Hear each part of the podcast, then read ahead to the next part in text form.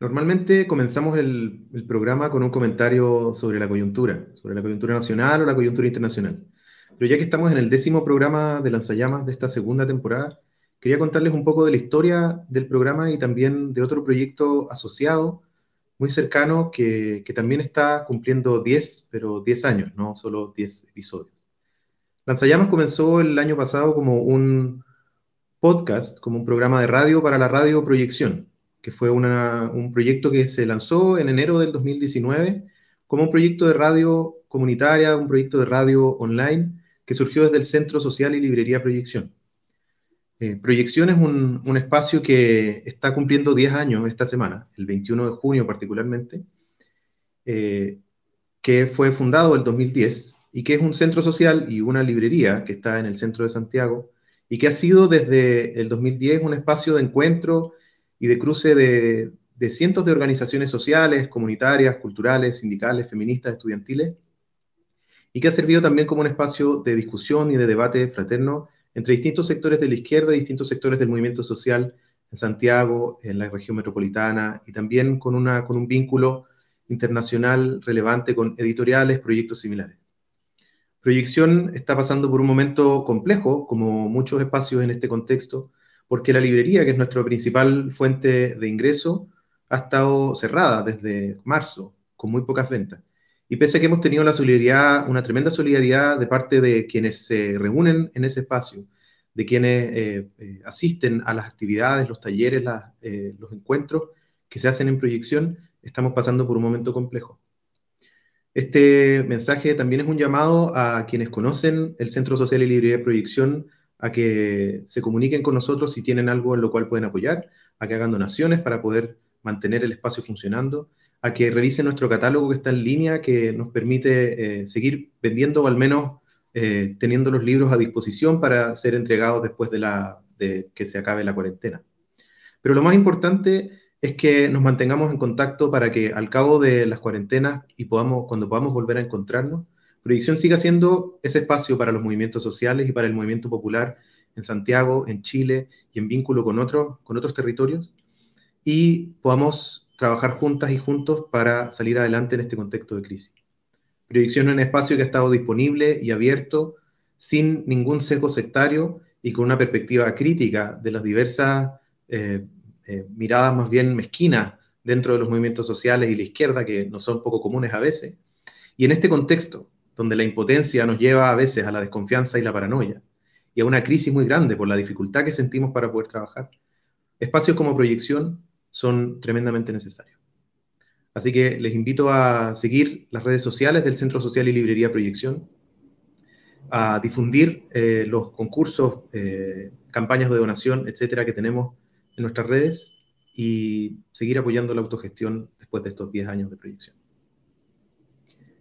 Hoy día tenemos como invitado a Eduardo González en este décimo episodio de Lanzallamas. Eduardo González es dirigente nacional del Colegio de Profesores y Profesoras de Chile y también es integrante del Movimiento por la Unidad Docente MUD.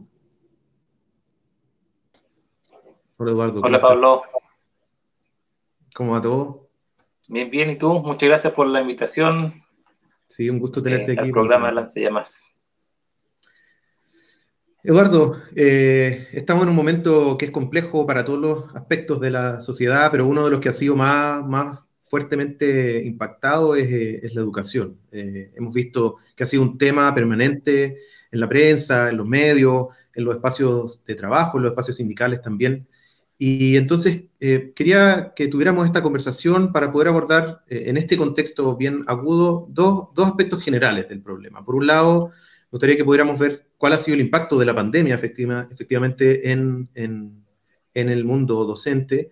Y por otro lado, que revisemos eh, a la luz de, todo este, de toda esta crisis, cómo ha ido revelando algunos aspectos más problemáticos de la crisis de la educación en Chile. Entonces, eh, partiendo por el, por el, primer tema, eh, me gustaría hacerte una pregunta más bien general para poder enmarcar la conversación sobre cómo ven ustedes desde el Colegio de Profesores y Profesoras la situación del agobio laboral y la situación que, de, máxima explotación que significa el teletrabajo en este contexto y, cómo lo han estado abordando desde, desde el colegio. Bueno, eh, efectivamente, yo creo que el sistema educativo, no solamente nacional, sino que a nivel internacional, está fuertemente impactado. La UNESCO ha dicho que son más de 180 países que están, digamos, con clases totalmente suspendidas. Eh, y en ese sentido, Chile, eh, digamos, forma parte de aquellos países que han, se han visto obligados a cambiar esta modalidad de clase presencial a un formato inédito para lo cual, digamos, derechamente los profesores, las profesoras y el conjunto de trabajadores y trabajadoras de la educación, nuestros estudiantes, digamos, no estábamos eh, preparados, digamos, en, su, en su mantención, en su diseño, en sus nuevas concepciones pedagógicas que están a la base. Y desde ahí que el sistema educativo, digamos, ha estado pasando por una situación, yo diría, crítica, que en estricto rigor la crisis que hoy nosotros hemos de, eh, contratamos, digamos, eh, a partir de lo que está generando la pandemia, una crisis que es histórica, estructural, eh, digamos, desde las mismas lógicas de implementación del, de un modelo mercantil, pero que hoy ha agudizado, digamos, ese sentido o ha, puesto sobre la mesa dimensiones en un sentido, digamos, más brutal que siempre están ahí de manera soterrada. El tema de la desigualdad educativa eh, y, por cierto, también el agobio y la explotación al, trabajo docente en esta modalidad de teletrabajo eh, y ahí es importante señalar que esta idea de teletrabajo en realidad, o por lo menos la, posición que nosotros tenemos como organización, en este caso como Movimiento por Docente, eh, yo no, no lo definimos como un tema zanjado, sino que un tema que está abierto, que está en disputa, eh, puesto que esta idea de teletrabajo en estricto rigor desde nuestra perspectiva no, derechamente no aplica en el mundo de los profes. y hoy las distintas organizaciones sindicales, fundamentalmente el sector privado, están dando esa pelea al respecto, porque hablar de teletrabajo también implica cruzarlo mucho con la ley de protección al empleo eh, en el sistema educativo. Eh, este día de teletrabajo, si aplica o no la ley, en particular de teletrabajo en el mundo docente, implicaría que el, trabajo y la docencia se podría regular y asumir desde una perspectiva que no es presencial. Y ahí se abre un debate de, de grandes dimensiones. ¿Es posible desarrollar una experiencia educativa en la virtualidad o no. Eh, digamos que hoy ese debate recién se está empujando, pero más allá de ese tema de fondo que nosotros creemos que se, se, está desarrollando incluso desde antes de la pandemia, cuando uno analiza el impacto del desarrollo del sistema capitalista y la cuarta revolución tecnológica, desde antes había toda una presión por avanzar en, hacia esta perspectiva del teletrabajo. Y hoy, eh, digamos, con el, en el contexto de la pandemia, se instala eh, por la vía de los hechos y eso es precisamente lo que está ocurriendo, digamos, con el mundo docente, por la vía de los hechos, sin dar una forma de trabajo a distancia que desde nuestra perspectiva no está regulada y más bien obedece a un imperativo, por una parte, eh, legal, en el sentido que el ministerio ha dicho que el sistema sigue funcionando y en la medida que sigue funcionando las subvenciones, el dinero sigue llegando a las escuelas y la normativa vigente establece que en la medida que llegan esos recursos, esos recursos tienen fines determinados y uno de esos fines es el pago del salario no solamente a los profesores y las profesoras, sino que también al resto de los trabajadores y trabajadoras que están en las escuelas.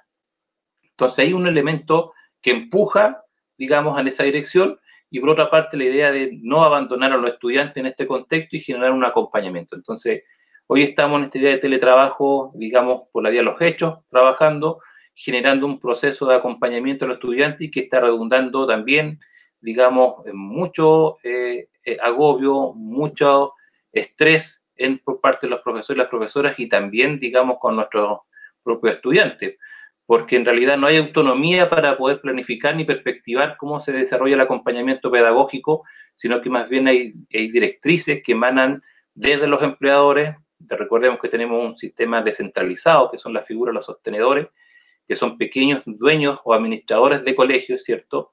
Que se mueven en el marco de una orientación general que emite el Ministerio, pero el Ministerio de Educación ha renunciado a asumir un rol rector en el sistema escolar en esta lógica privatizadora. Y estos empleadores generan procesos muy prescriptivos de lo que hay que hacer o no hay que hacer en las escuelas, eh, digamos, en sentido curricular, en, sentido, en el sentido de generar evidencia de lo que se está haciendo, en el sentido de, de marcar horarios y rutinas. Y eso está generando una situación compleja, puesto que en estricto rigor, el, digamos, el diseño, la concepción que se está desarrollando en este contexto está apuntando a llevar la escuela a las a los hogares, la escuela a las casas. Y no, nosotros estamos en, disputa, digamos, con esa idea de cómo enfrentar el teletrabajo, porque es derechamente imposible. Eduardo hacía referencia también a la situación de, estudiantes, de los estudiantes y las estudiantes en este contexto, ¿no es cierto? Que está... Eh, todo lo que uno escucha, ¿no? es necesario, creo, ser profe para poder saber, tener, conocer a alguien que está experimentando esta teleeducación desde la otra perspectiva, la perspectiva de ser estudiante, ¿no es cierto? Y lo que uno ve, lo que uno conoce, lo que uno escucha son, eh, es una, una desazón, un estrés, una acumulación de, de, tarea que, que, ya no es como que desapareció el concepto de tarea para la casa, porque ahora todo es trabajo en la casa, con todo lo que eso significa, ¿no es cierto? Con, eh, con los sectores que, de estudiantes, ¿no es cierto?, que, que tienen que lidiar como todos hemos tenido que lidiar con, con, lo que significa estar en la casa, en muchas circunstancias, eh, en situaciones de vulnerabilidad o de violencia. Em, el, colegio se ha, estado trabajando? ¿Tiene, ¿Tiene, alguna visión o, un plan? ¿O ustedes como movimiento por la unidad docente han estado discutiendo esa situación en particular y, cómo, abordar un plan que permita que estudiantes no, se vean en esta situación de, de, agobio brutal, ¿no es cierto? Como contraparte del agobio de profesores y profesoras. Sí, bueno, ahí habría que responder la interrogante de por qué ocurre aquello y si es posible eh, construir y generar un escenario en donde aquello no se desarrolle. Y en primer lugar, esto ocurre, eh, digamos, y lo digo con idea anterior, porque el gobierno ha utilizado una estrategia de cierta normalización a través de la virtualidad. Por una parte, eh, con su deseo de mantener el funcionamiento del sistema tal como venía ocurriendo, digamos, en esta idea de clases presenciales con un enfoque curricular determinado, pero esa realidad, digamos, choca con, con, lo que es la vida cotidiana concreta de nuestro estudiante. Eh, decía anteriormente esta idea de la desigualdad del sistema escolar que nosotros sabemos que opera en la presencialidad, pero en la virtualidad es peor. O sea, si yo quiero mantener un sistema con mediano funcionamiento y regularidad, eso choca con la que es la vida de nuestro estudiante. Hoy, hoy los datos indican que, por ejemplo, eh, existe una desigualdad tremenda, brutal, con respecto al, acceso a Internet de los estudiantes, en primer lugar. El 40% de los hogares en Chile no tienen una conexión estable y cuando tú llevas esa cifra, digamos, a las comunas donde habitan nuestros estudiantes, es brutal. O sea, en Providencia el 98% de los hogares tienen acceso a Internet, en La Pintana el 28% de los hogares tienen acceso a Internet.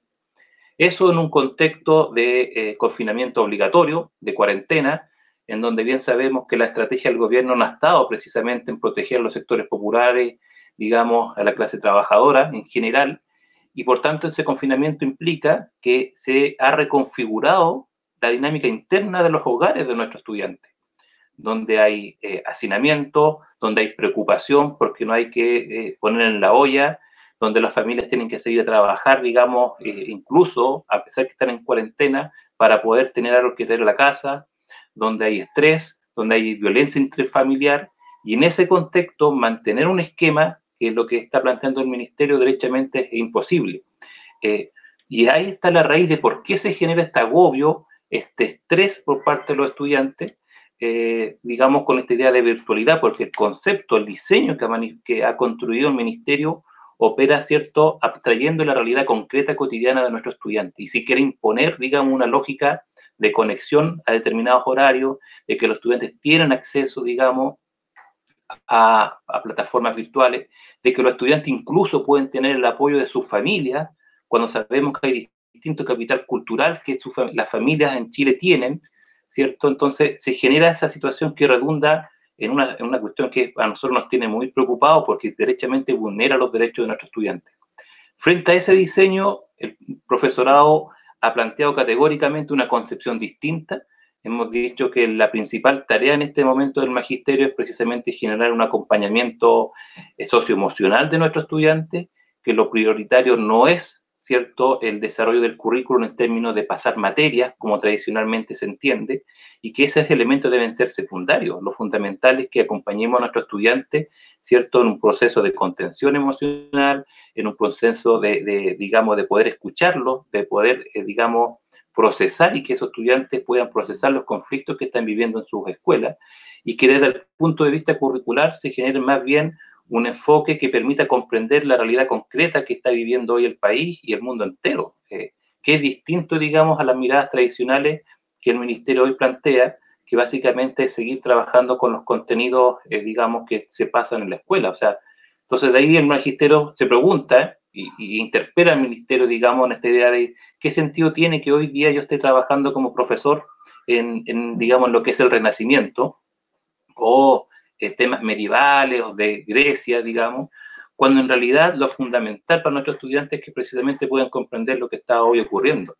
Entonces están chocando paradigmas educativos, paradigmas pedagógicos, paradigmas de cómo entendemos el rol docente y en esta idea de relación con nuestros y nuestros estudiantes. Entonces a la base, digamos, e-, eso es lo que está ocurriendo y que por tanto el problema no se resuelve eh, solamente con dar eh, menos tareas, digamos, que lamentablemente eso no ocurre, sino que también con un cambio de fondo en la perspectiva pedagógica, en la concepción curricular y cómo el ministerio asume esta idea de acompañamiento al aire a estudiantes en sus hogares. Entonces, creemos que hay un tema muy de fondo eh, y en donde derechamente muchos profes eh, se, sienten y nos sentimos, digamos, haciendo loco, eh, planificando, enviando una guía a los estudiantes, preparando un video en la noche, cuando el otro día los estudiantes nos dicen, chuta, no pude dormir toda la noche o hay que ir a trabajar, no me puedo conectar. Entonces, ¿dónde están las prioridades hoy en día? Las prioridades están en pasar un determinado con, contenido o generar, ¿cierto?, un apoyo a nuestros estudiantes que cotidianamente están en otra dimensión. Entonces, ahí creo que hay un choque de, de fondo, de, de, de calibre, digamos, en función de lo que ha sido construido como un modelo educativo, digamos, en esta realidad chilena neoliberal. Creo que, bueno, vamos a hablar un poco del, del, CIMSE más adelante porque ha sido uno de los temas, de los temas centrales de las últimas semanas. Eh, se ha estado discutiendo en el Congreso y... Mm. Eh, y pero antes de, antes de llegar a, a ese punto, eh, también hay una, hay una cuestión que ha estado presente, ¿no? y que ha sido en todos los niveles educativos el tema de si efectivamente este año va a ser un año que pueda tomarse en cuenta como un año normal, ¿no es cierto? Con esta lógica que plantea el Ministerio de mantener las cosas como si fueran lo mismo, solo que a través de, otras modalidades. La misma situación, el mismo eh, currículo, pero en, en, teleeducación.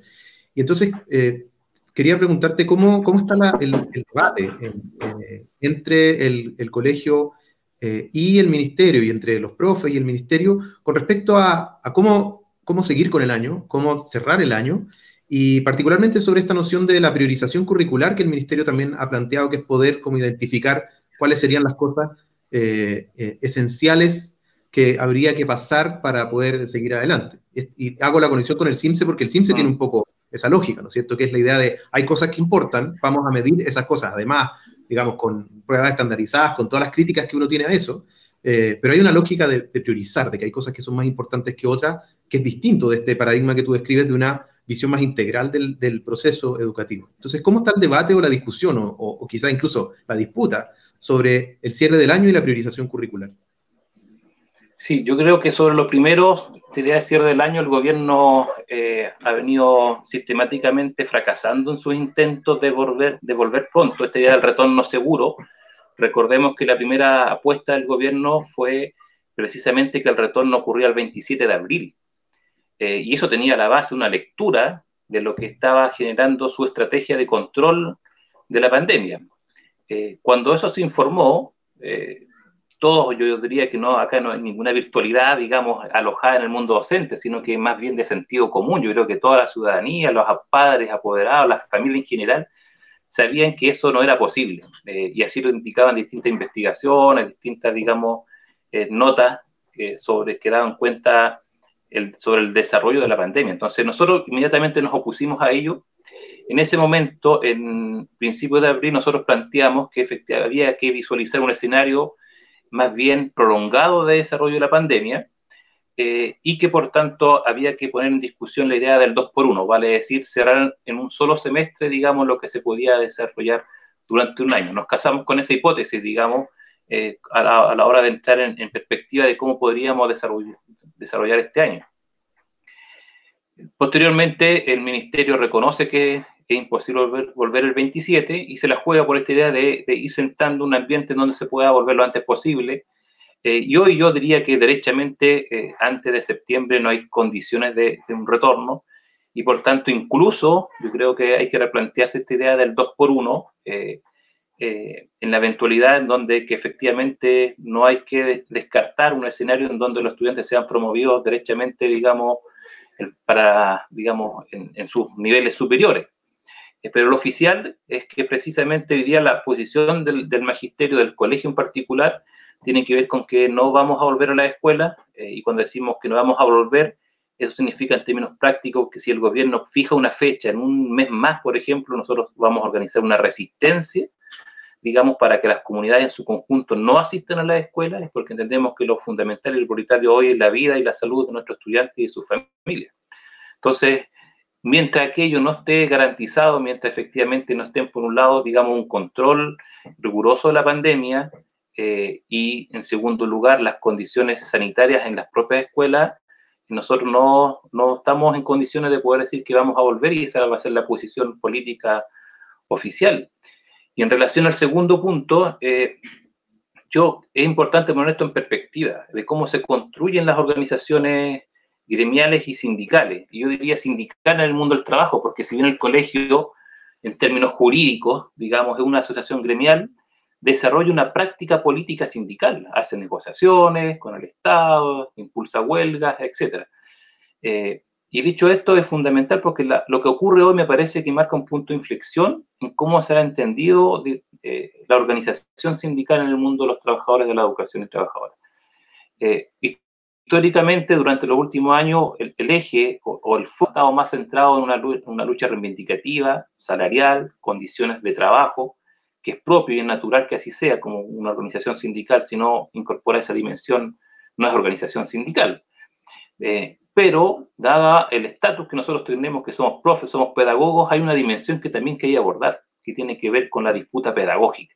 Y la disputa pedagógica no en el sentido técnico de aplicar metodologías o didácticas, sino que con enfoques educativos generales que dan cuenta de una concepción de sociedad distinta, de una concepción de país distinto. Y ese segundo aspecto había estado un poco deficiente eh, en nuestra organización y lo planteamos abiertamente como una autocrítica eh, al respecto.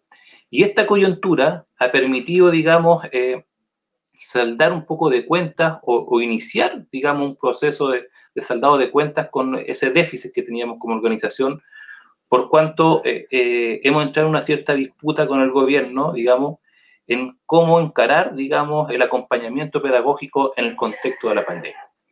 Y ahí efectivamente hay un acuerdo, y yo diría que es transversal, que se comienza a desarrollar por ahí a fines de, marzo, abril, en el sentido de que el impacto que iba a generar la pandemia necesariamente iba a llevarnos a un, escenario de, de, ajuste curricular o modificación curricular. Yo creo que estamos todos de acuerdo ahí. Por tanto, el carácter del debate era cuál es la naturaleza del ajuste curricular. Y cuando tú asumes esa interrogante, básicamente se abren dos perspectivas. Por una parte, el ministerio dice el carácter va a ser de priorización curricular. Eso significa que si yo tengo 10 objetivos de aprendizaje que tengo que trabajar, vamos a descartar 5 y vamos a trabajar solamente con los otros 5 durante el año y los otros, digamos, los descartamos. Entonces, básicamente una poda es recortar objetivos y por tanto yo defino cuáles son. El tema central ahí es que quién define cuáles son los objetivos que se tienen que trabajar. Porque cuando hablamos del currículo estamos hablando de una, selección cultural, de una decisión política que se toma, en donde si yo selecciono algo estoy descartando otra cosa. Y eso fue una decisión que el ministerio la tomó, digamos, encerrado en su unidad de currículo, sin participación de las comunidades educativas, sin participación menos del profesorado. Eh, y esa priorización curricular básicamente tiene como objetivo mantener el, currículum que hoy eh, ya estaba antes de la pandemia y seguir trabajando en una lógica más bien cuantitativa, o sea, cuántos objetivos se trabajan en determinado periodo, uno, dos, un enfoque curricular que pone énfasis en que la pedagogía y el aprendizaje más bien es el desarrollo de, de una perspectiva cognitiva, de un conocimiento y por tanto omite otras dimensiones de la formación humana, digamos, lo emocional, lo artístico, lo reflexivo, etc. Entonces, ese elemento es lo que hoy está planteando el Ministerio y en una concepción de, que, que, se, ancla en el desarrollo de, determinadas materias o de disciplinas, que es lo que nosotros incluso nos formamos en la universidad. Entonces, el conocimiento es un conocimiento disciplinario que está fuertemente eh, descontextualizado, que es lo que mencionaba anteriormente. Frente a eso, nosotros hemos dicho, bueno, acá hay otra experiencia y otro saber que los profes en las mismas comunidades han podido sistematizar y es lo que nosotros hemos conceptualizado como la nuclearización curricular. Entonces, la nuclearización lo que hace es disputar, poner en tensión la política del desarrollo curricular. Y esto es importante porque cuando hablamos del currículum o de este debate, no estamos debatiendo sobre un nuevo currículum, ¿ya? Que tiene que ver con otra, otra, otra dimensión y que es la discusión de fondo que se abre cuando tú haces un proceso de transformación social, etcétera sino que ahora cómo se implementa el currículum. En esa dimensión está el debate, ¿cierto? En esa política de desarrollo de implementación, la nuclearización curricular, que es el planteamiento nuestro, básicamente dice que el foco debe estar en un acompañamiento socioemocional de los estudiantes y en términos, digamos, del saber, del contenido, lo fundamental tiene que ver con la integración de distintas disciplinas. Por tanto, tiene a su base la idea de que los profes generen un trabajo coordinado y que esa integración se basa fundamentalmente en, lo que deben ser, digamos, eh, una perspectiva en donde las disciplinas o las materias que los profesores trabajamos están en función de que los estudiantes puedan comprender el presente y la realidad, ¿sí? Están en esa dirección. Eh, y eso se puede trabajar con distintas estrategias. Una de ellas, por ejemplo, son los problemas socialmente relevantes. Doy un ejemplo concreto para ir cerrando la idea y, y aclarar esto. Por ejemplo, bajo esta perspectiva que nosotros planteamos hoy en día, un interrogante central podría ser, bueno, ¿cómo, eh, ¿cuál es el impacto o, cómo se origina el COVID? Y ahí podemos trabajar desde el punto de vista biológico, ¿qué, ¿qué, genera el COVID? Lo podemos trabajar desde el punto de vista geográfico, dónde se origina, cómo se desarrolla, lo podemos trabajar desde el punto de vista económico, cuál es el impacto de la, de la pandemia, ¿cierto?, en los sistemas económicos capitalistas y en este caso chileno en el sistema neoliberal eh, cuál ha sido el rol de las pandemias a lo largo de la historia. Entonces, todas las disciplinas se integran en función de un problema, de un problema que es cotidiano, que es situado, que es el, el COVID, digamos, que es lo que hoy está ocurriendo y que están viviendo nuestros estudiantes. Entonces, va en otra perspectiva. Y eso es lo que el ministerio, digamos, no, evidentemente, y con esto termino la idea, no lo va a asumir y por tanto esta idea de la nuclearización curricular, y aquí nosotros como MUD hacemos mucho énfasis en esto, tiene que ver con una disputa o con una énfasis que deben desarrollar las organizaciones sindicales y gremiales en un proceso contrahegemónico por abajo. No podemos esperar que sea el ministerio que asuma esta idea de la nuclearización porque no lo va a hacer. Entonces tiene que ver con un proceso de acumulación de fuerza, de disputa, digamos, de constitución de sujetos, digamos, una perspectiva más política, teórica, desde el punto de vista de lo pedagógico. Siguiendo en esa misma línea, Eduardo, eh, sobre todo con esta idea de que este gobierno y pareciera que los, anteriores de, aparentemente otro signo tampoco eh, van a, podrían responder a una política de este tipo, ¿no es cierto? Que es una disputa que no es de ahora, solo que ahora más que nunca se evidencia el carácter empobrecedor de una educación que tiene ese carácter priorizador, por ejemplo. Eh, y que ahora, como también en otros ámbitos, en salud, en vivienda, en, otros problemas, en la política nacional e internacional, eh, aparece la posibilidad de la disputa porque está abierta la, coyuntura. primero la revuelta en octubre, luego el coronavirus, abren la coyuntura, se abre una ventana de oportunidad tremenda, pero también grandes riesgos de cierre, ¿cierto? Y, estamos llegando también a un momento, y anunciábamos antes, eh, con respecto al tema del, del, CIMSE, un momento relevante, ¿no es cierto?, donde se ha vuelto a poner en cuestión, eh, por parte del gobierno, eh, me imagino, es una cuestión de, viabilidad, como de cuándo se hace, más que del fondo del problema, ¿no es cierto?, que desde, desde el magisterio y el movimiento de trabajadores de la educación, eh, siempre ha sido un problema el tema del CIMSE, ¿no es cierto? Mm. Eh, y, de las pruebas estandarizadas en general.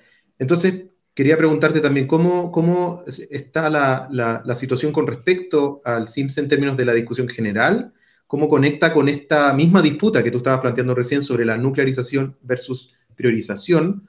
Eh, ¿Es posible que hayan testeos de este tipo, estandarizados, que están fundamentalmente pensados para los índices internacionales, eh, que tengan otra perspectiva o, simplemente hay que eh, tirarlos por la borda eh, en su totalidad? Mira, yo creo que lo que ocurrió el día de ayer con el anuncio del gobierno, eh, resultado de, de dos procesos simultáneos. Primero, que la crítica en función del CIMSE durante los últimos años ha estado pasando gradualmente, no es un proceso consolidado, pero gradualmente de una crítica teórica, académica, alojada fundamentalmente eh, en ciertos intelectuales, compañeros, compañeras que están en su lucha en las universidades, digamos, en, en Alto el CIMSE, que ha desarrollado toda una labor de denuncia ahí, gradualmente ya a un ensamblaje con el movimiento social, secundario, con las comunidades escolares y con el mundo docente.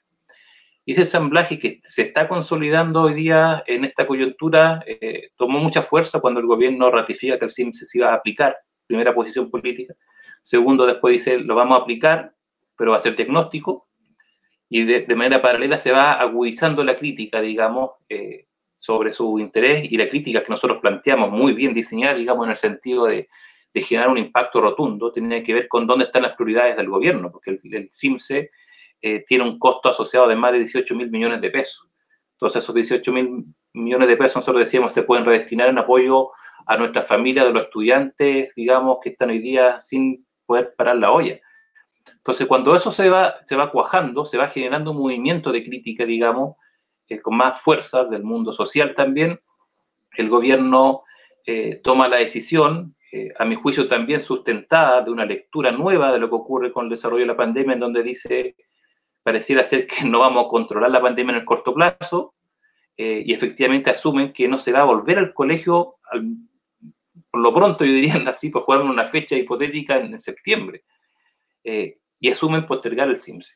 Entonces, el reconocimiento de la postergación del CIMSE, por una parte, conjuga, digamos, la presión más social eh, de los distintos movimientos de las comunidades escolares que se viene desarrollando antes de la pandemia, con, por una, con el segundo elemento que tiene que ver con el reconocimiento del gobierno del fracaso de del, del, control en el corto plazo de la pandemia y que por tanto antes de la eventualidad que esto se prorrogue definitivamente no hay condiciones para aplicar el CIMSE. No lo van a admitir, pero yo por lo menos creo en, esa lectura. Eh, pero de ahí hay que tener cuidado, ciertamente eso hay que valorarlo, el gobierno dio un paso atrás ahí, de un paso coyuntural, pero tengo mis dudas si que efectivamente esto marca, digamos, un derrotero en un sentido de un mediano largo plazo. Yo creo que el bloque en el poder, eh, a, diferencia de otras materias que uno puede observar en el plano social, por lo menos yo creo firmemente que en el plano educativo hay un pleno consenso. Eh, las últimas reformas en el gobierno de Bachelet, de la desmunicipalización, de la educación pública, de la regulación del lucro, de la ley de inclusión, dan cuenta de aquello. Entonces, con respecto a las pruebas estandarizadas, lo mismo.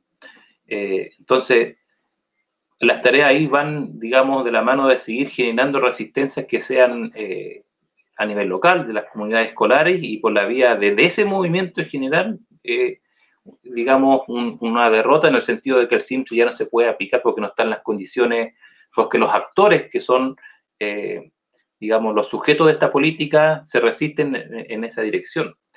perfectamente es posible crear un, un, instrumento de evaluación que no sea el CIMSE. Yo creo que el CIMSE no puede ser mejorado ni reformado, derechamente se tiene que eliminar y hay que avanzar en otro concepto de evaluación nacional, pero ese otro concepto de evaluación del sistema educativo a nivel nacional es pensar al mismo tiempo en otro sistema de educación, o sea, no son elementos separados. No podemos cambiar este, el instrumento de evaluación, en este caso el CIMSE, por otro, si no se modifica, ¿cierto?, también el sistema escolar en general, eh, en términos del currículum, en términos de, cómo son las políticas educativas que se implementan en la escuela. Entonces, es un proceso que debe ir de la mano eh, y que derechamente eh, está hoy día como un elemento de la discusión de lo que genera la posibilidad de un, cambio de la constitución con todas las variantes que ese debate tiene al interior de las organizaciones del campo popular, de la izquierda, incluso de la izquierda pedagógica, podríamos llamarla distintos posicionamientos, pero eh, yo diría que lo fundamental es eso, o sea, SIMSE reformado no se puede, pensar otro sistema de evaluación implica al mismo tiempo pensar en otro sistema educativo. Y esa es la tarea que, que está sobre la mesa, digamos. Eduardo, el, el gremio de, profesores y profesoras y de trabajadoras de la educación en general es en, en sobre todo en, en, educación parvularia y en educación básica casi un 90% de trabajadoras, de mujeres, ¿cierto?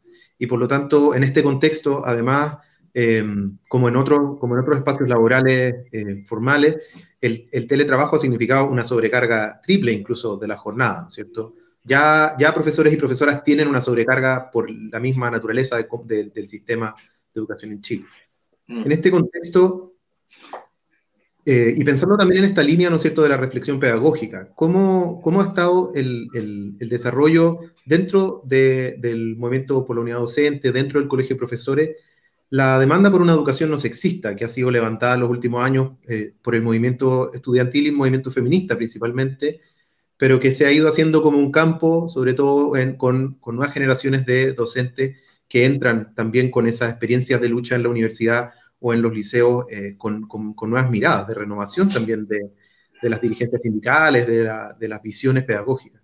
¿Cómo ves tú ese, ese espacio? ¿Qué, cuánto espacio hay eh, para que en un contexto como este demandas como esa tengan un lugar, que, aparecen sobre todo para el discurso del gobierno e incluso para sectores del movimiento sindical o del movimiento de trabajadores aparecen como cuestiones secundarias?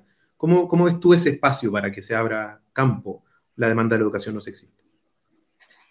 Mira, yo creo que pasa algo similar eh, a lo que señalaba anteriormente con esta idea de concepción de sindicato eh, del mundo educativo, eh, en el sentido de que recientemente se han incorporado miradas que van, digamos, a una lucha más educativa, más estructural, más general y que el sindicato se piense desde ahí.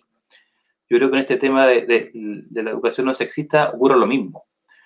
Eh, yo lo digo así, aunque no sea muy popular, pero yo, yo creo que nuestra organización es conservadora en ese ámbito, eh, derechamente conservadora, y no se ha hecho cargo eh, de esta dimensión de lo que implica la educación, una educación no sexista, y recientemente yo diría que se está instalando, y esa instalación al interior de la organización del colegio en particular, más bien opera por dos factores.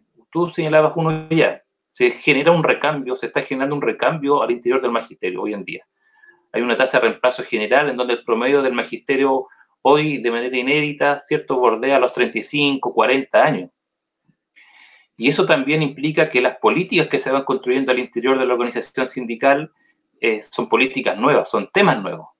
Eh, y por otra parte, eh, digamos, la presión que van generando organizaciones feministas que no están en el colegio de profesores, pero que asumen la política feminista y la educación no sexista, la instalan en las escuelas, la desarrollan desde distintos colectivos y eso va generando una, serie de presión a las organizaciones más grandes, como el caso del colegio, y se va procesando en esa clave y se va gradualmente instalando el debate. Yo diría que los desafíos que tenemos como docentes en, en este tema, en primer lugar, yo creo que necesariamente implica asumirlo como una política que no es secundaria, prioritaria, transversal, pero eso requiere en primer lugar procesos de autoformación, de debate al interior de la organización, digamos, de, que, de entender y generar una mirada política de qué se entiende por educación no sexista como una posición oficial de una, del sindicato y no de determinados colectivos o de individuos, que es cierto que están al interior de la organización, a partir de ese proceso de autoformación, de generar un, lineamientos políticos programáticos que levanten una agenda de lucha específica de la mujer docente hoy en las organizaciones sindicales, cosa que hoy no ocurre, no están sistematizadas, las plataformas de lucha son genéricas, ¿cierto? Y, omiten derechamente demandas que son específicamente de la, de la, profesora. Tú bien decías que efectivamente somos un gremio altamente feminizado, el 73% en general de quienes están en el mundo de la docencia son mujeres y una cuestión que no es nueva, es históricamente situado, digamos. Y siempre, digamos, desde que se constituye la docencia en el siglo XIX como, como una un quehacer construido por parte del Estado, siempre han sido las mujeres, digamos, quienes son más profesoras. Y eso tiene que ver también con una idea de la maternidad, de, la, de la, mujer como protectora. Y esos paradigmas ciertamente hoy día están fuertemente cuestionados. Entonces, los desafíos son, en primer lugar, derechamente eh, asumir y reconocer que tenemos un déficit, generar un proceso de autoformación y debate al interior de la organización, a partir de ahí asumirlo como una perspectiva política transversal general, oficial, digamos, de la, organización y avanzar en construir plataformas y programas, de, digamos, que, que, pongan en una primera dimensión las problemáticas asociadas a ser mujer hoy y ser eh, profesora. O sea, eh, nosotros hemos discutido un poco ya como, como movimiento por una docente lo que está ocurriendo hoy y hemos eh, hecho algunos planteamientos con respecto a la coyuntura. O sea, imagínate hoy lo que significa ser profesora y estar en teletrabajo. O sea, hay una responsabilidad, ¿cierto? Eh, doméstica, una responsabilidad reproductiva de cuidado de los niños, las niñas, y asumir tu rol como, como trabajadora. Eso digamos, atravesado por muchos hogares en donde la figura de la mujer es la única que está sosteniendo. Entonces, esa situación implica que se visibilice, lo hemos planteado en nuestros, digamos, nuestros documentos, visibilizar el triple trabajo que está ocurriendo hoy con la mujer profesora en sus hogares. Segundo, instar a que en ese, ese contexto sea reconocido y validado por parte del ministerio y los empleadores y que eso implique medidas de protección desde el punto de vista laboral y sobre todo avanzar hacia un programa de, educación feminista hoy día que sea transversal, en donde hoy más que nunca el ministerio podía dar orientaciones que donde estas tareas quedan obligados a que el hombre, cierto, la mujer, los niños, los distintos componentes que están, digamos, están de vida al hogar, puedan, digamos, asumir las tareas o, o, roles de una manera mucho más, más colectiva. Pero eso también debe ser intencionado y derechamente el ministerio no, no acusa recibo de aquello, por tanto son más bien las organizaciones sindicales y los colectivos, digamos, los que tienen que estar empujando, digamos, en esa dirección. Eduardo, has hecho mención también, junto con, con, esta, con estas discusiones de fondo, ¿no es cierto?, de contenidos, de programas eh, curriculares y, también ideológica, ha hecho mención al, rol sindical del, del, colegio de profesores o de las organizaciones de, de trabajadores y trabajadoras de la educación. Eh, y en este contexto, ¿no cierto?, de, después de la, de la, revuelta, hemos visto que, que, se mueve, se mueve, todos los espacios de organización populares se mueven bastante, empiezan a adquirir nuevas formas, eh, tienen nuevas tareas, y, y sobre eso quería que, que, fuéramos como avanzando, porque ya nos quedan algunos, algunos minutos. Quería preguntarte sobre cómo están eh, desde el Movimiento por Unidad Docente visualizando el, el, rol que tiene un, un, una organización sindical que va más allá del, del gremio de, de, docentes, de personas que trabajan dentro del aula, porque la educación se construye por una serie de trabajos que no, no solamente son el profesor y la profesora, y, trabajadores y trabajadoras de la educación están organizados en, otro, en otros espacios a veces. Eh, entonces, quería preguntarte por, esa, por ese vínculo, ¿cómo, cómo está el trabajo sindical más allá de, eh, del gremio eh, y, y, también, porque esto es relevante, sobre todo en este contexto, el vínculo con otros actores dentro del territorio, porque territorio aparece hoy día como el espacio básico, no solo de, de experiencia general de vida, sino de subsistencia, de cosas muy básicas. Eh, y la escuela sigue teniendo un rol central en eso. Entonces, un poco, ¿cómo, cómo está el vínculo, ¿no es? Este, esta noción amplia de un sindicalismo eh, de trabajadores y trabajadoras de educación y el vínculo con otros actores en el territorio. Sí, yo diría dos cosas hay dos dimensiones en lo, en lo, que tú planteas. Lo primero es que eh,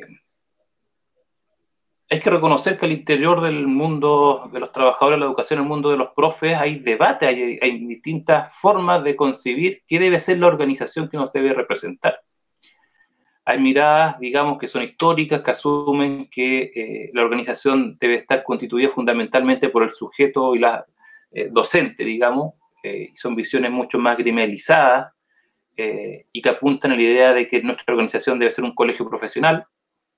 Eh, y hay una perspectiva, una nueva dimensión que tampoco es nueva, que tiene que ver con una mirada más, más sindical. Nosotros como movimiento por unidad docente estamos claros en el sentido de que hoy lo que cuando tú haces el balance del impacto del neoliberalismo hoy en el sistema educativo es aterrador. Hay una fragmentación construida, pensada, diseñada, que solo por dar un hecho, un dato, digamos, eh, hoy el 48%, 47-48% de la fuerza laboral docente está en el sector municipal, público. Eh, y eso, cuando tú tomas eh, el dato de 1990 hasta la actualidad, es un declive permanente. Contrariamente, la fuerza laboral que está en el sector privado, escuelas particulares subvencionadas, crece ascendentemente. El profe que está en un particular subvencionado no está en un colegio de profes porque su organización natural es un sindicato. El que está en el municipal se aglutina en un consejo gremial en el colegio profe. Conclusión, pensar la perspectiva de una organización docente de cara al siglo XXI solamente desde la lógica del colegio de profesores es, es ir derechamente, digamos, a, asumir que no vas a aportar a una transformación estructural y general. Yo así de radical somos. Hoy es imposible construir la historia del magisterio solamente del colegio profe. Por tanto, el desafío debe estar en desarrollar complementariamente perspectivas de creación de sindicatos de trabajadores y trabajadoras de la educación y en ese plano, en esa perspectiva, nosotros nos movemos como MUD, digamos. Aquellos que están en el sector municipal asumen la tarea de fortalecer el colegio profe, los que estamos en el sector particular subvencionado fortalecemos y creamos sindicatos y ahí tenemos un gran, digamos, experiencia acumulada, tenemos compañeras que han desarrollado un tremendo trabajo de hormiguita, eh, hoy día están en la, en la FENATET, en la Federación Nacional de Trabajadores de la Educación, que aglutina más de 40 sindicatos que han levantado y sostenido con mucha fuerza. Pero para nosotros esos dos esfuerzos de organización tienen que pensar una lógica de convergencia, no, una perspectiva dicotómica. Y es lo que nosotros planteamos la necesidad de construir un Frente Nacional de Trabajadores y Trabajadoras de la Educación, digamos que es donde llega el colegio profe y donde están este, estas expresiones sindicales en la perspectiva de avanzar incluso hacia una central de trabajadores de la educación en Chile. Entonces, es un tema de, primera orden, de urgencia de construir en ese espacio por la realidad objetiva, digamos, que hoy, que hoy tenemos y que ha generado el neoliberalismo. Entonces, en ese sentido, tiene que haber una mirada integral, totalizadora de los actores que, ocurren, que concurren en la escuela. Y no solamente eso, y aquí me refiero a la segunda pregunta, nosotros por lo menos creemos que eh, incluso esa tarea es insuficiente. Lo que se requiere por parte del mundo de los trabajadores y trabajadoras de la educación es asumirse en una perspectiva clasista, asumir, asumirse que formamos parte de un segmento de la clase asalariada de este país y por tanto los énfasis, la, digamos, de hacia dónde dirigir los procesos de confianza, de construcción, de identificación de problemáticas, de perspectivas, tienen que ir con el conjunto de los trabajadores y trabajadoras organizadas. Entonces creemos que ese es el sujeto fundamental que nosotros seguimos eh, asumiendo que, digamos, debe impulsar o es el elemento central de los procesos de transformación que se requieren para este país.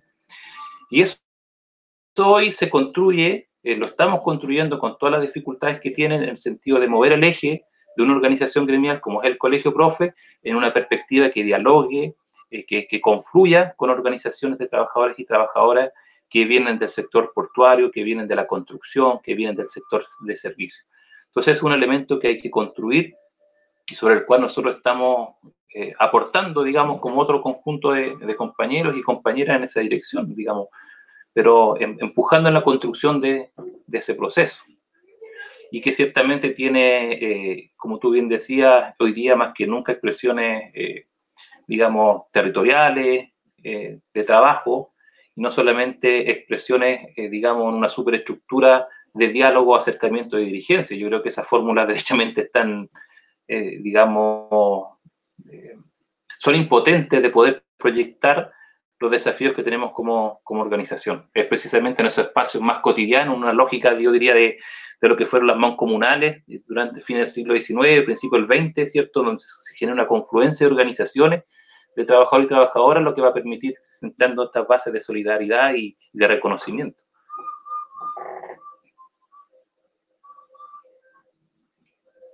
No te escucho. Ahí sí, ahí sí, estamos justo con el tiempo. Eh, pero llegó una pregunta eh, por, eh, por, redes sociales, porque estamos transmitiendo por Facebook, por YouTube. es una pregunta que llegó por Facebook de Rocío, que eh, eh, la, pregunta es la siguiente. ¿Qué desafíos tenemos los docentes y las docentes con respecto al proceso constituyente? Una, una ah, pregunta, ah, tremenda pregunta. La Pero ya que estamos en, explorando grandes temas, vamos a ver cómo, cómo sale. Bueno, depende de dónde nos situemos para responder ese interrogante. Hay, hay que asumir eso, porque hay distintas posibles respuestas. Yo voy a responder de la reflexión colectiva que hemos desarrollado que estamos desarrollando como MUD. Y que eso tiene a su base una lectura sobre eh, lo que ocurrió en el 18 de octubre y una lectura sobre lo que ocurrió en el acuerdo del 15 de noviembre. O sea, yo creo que responder ese interrogante no puede estar disociado de, de aquello. Nosotros como organización somos críticos de lo que generó el, acuerdo del 15 de noviembre. Eh, no me voy a referir a los argumentos de por qué somos críticos en términos generales, digamos, y que por tanto el desafío de lo que hoy debemos hacer como docentes no solamente pueden estar dadas en la idea de crear un buen proyecto para eh, nutrir ese proyecto constitucional, y voy a utilizar estos términos, un proceso constitucional ves un proceso constituyente. El proceso constitucional es el itinerario que se ha construido con esta idea del plebiscito, ¿cierto? Y, y los órganos que de allí se aprueben. Y el proceso constituyente es una perspectiva más popular de lo que se ha venido generando por parte de nuestro pueblo de manera autogestionada. Entonces, nosotros creemos como organización que hay que fortalecer ese proceso autoconstituyente, ¿cierto?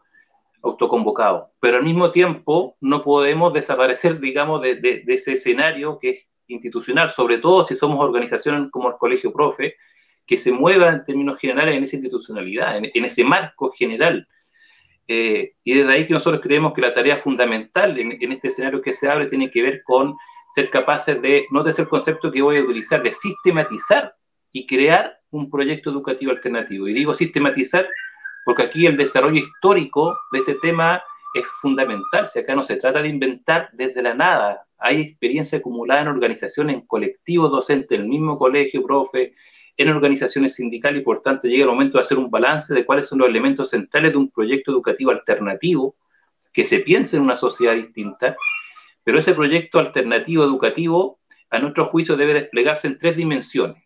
En primer lugar, desde un posicionamiento político que se diferencie, digamos, de aquellas plataformas que hoy están emergiendo como una mesa social, digamos, que ha sido convocada por parlamentarios para pensar un proyecto educativo. Nosotros no, no somos parte de ese esfuerzo. Eh, debe pensarse desde un lugar distinto, que aglutine a distintas organizaciones educativas y que esto es lo fundamental a nuestro juicio, desplegarse simultáneamente en tres ámbitos. En primer lugar, desde lo sectorial. Este proyecto educativo alternativo debe de discutirse, desarrollarse, defenderse por organizaciones gremiales y por los sindicatos de trabajadores y trabajadoras de la educación, obvio. Segundo elemento, debe desplegarse en las asambleas territoriales que se han convocado, que se han desarrollado, porque la educación como práctica social no es un problema de los actores educativos, es un proyecto de la sociedad en su conjunto. Entonces, hay que llevar la discusión, digamos, al mundo de las asambleas territoriales. Y en tercer lugar, debe, la vamos, o vamos a trabajar en esa dirección de un despliegue en la clase trabajadora organizada, con sectores portuarios, con sectores de la minería, de servicios. Entonces, construir, si la pregunta es cuáles son los desafíos, los desafíos son precisamente construir un proyecto educativo alternativo que recoge cierta elaboración que se ha venido desarrollando, que es capaz de incorporar elementos nuevos, pero sobre todo que va de la mano con desarrollar las potencialidades que nuestro pueblo y el mundo educativo ha desarrollado, ¿cierto? En estos tres planos sectoriales, de las asambleas y del mundo de las clases trabajadoras, y que tiene a su base este, esta idea en una concepción, digamos, que señalaba anteriormente, de, de qué entendemos por educación. El tema educativo es un problema de todo y que está ligado derechamente, digamos, a un nuevo concepto de sociedad. Entonces, eh, creo que es bastante miope pensar que esa respuesta o ese desafío solamente se puede encarar desde los profes porque somos los expertos en educación. Es, una, es un, tremendo desafío, pero parece que estamos en un momento, estamos en un momento de, de, grandes, de grandes problemas y, y, por lo tanto que demandan grandes soluciones, no, es, no son cosas pequeñas. Así es, pues hay que aventurarse, pues, compañero. Sí, no queda de otra. Eduardo González, quiero agradecerte por estar en Lanzallamas. Estuvo muy, muy buena la conversa. Gracias, Pablo, por la invitación, que entiendo que no es a mí, sino que al conjunto de compañeros y compañeros que estamos desde el punto de vista educativo aportando transformar este país. Entonces, que la voz de la educación y de los trabajadores de la educación se haya puesto acá en el debate, que es fundamental y te lo agradezco enormemente. Que estés muy bien. Igualmente, nos vemos. Esta fue la décima edición, el décimo episodio de la segunda temporada de Lanzallamas. Eh, les recuerdo que, como dije al comienzo, este fin de semana, el domingo 21, el Centro Social y Librería Proyección está cumpliendo 10 años, eh, que no es poco. Eh, así que sigan las redes de proyección en Facebook, en Instagram, apoyen en nuestras, en nuestras campañas que estamos haciendo para poder sobrevivir a esta cuarentena eh, y eh, un cariño, un saludo muy grande a los compañeros y compañeras del colectivo Proyección que han hecho posible un proyecto como ese durante tanto tiempo. Nos vemos la próxima semana.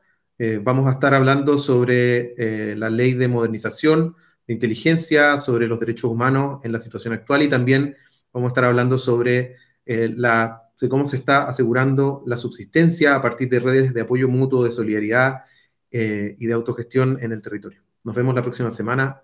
Chao.